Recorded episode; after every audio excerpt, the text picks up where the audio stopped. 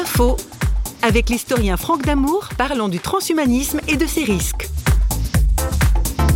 Les transhumanistes se considèrent comme des humanistes de l'homme du futur. Et donc, ils se considèrent pas du tout comme des personnes qui vont enterrer l'humain, mais au contraire vont aider à l'accomplir en arrachant notre humanité à tout ce qui, à leurs yeux, constitue des tares. Par exemple, notre condition de mortel, notre fatigue, le fait que nous ayons un corps, etc. Tout cela est à leurs yeux plutôt quelque chose de, de négatif dont l'homme doit se débarrasser. Moi, je me livre une critique euh, parce que dans nos modes de vie, nous adoptons très souvent des postures nous faisons des choix qui tendent vers le transhumanisme.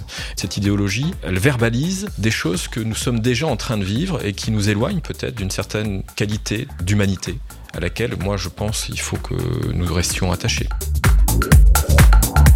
C'est pas faux, vous a été proposé par Parole.fm.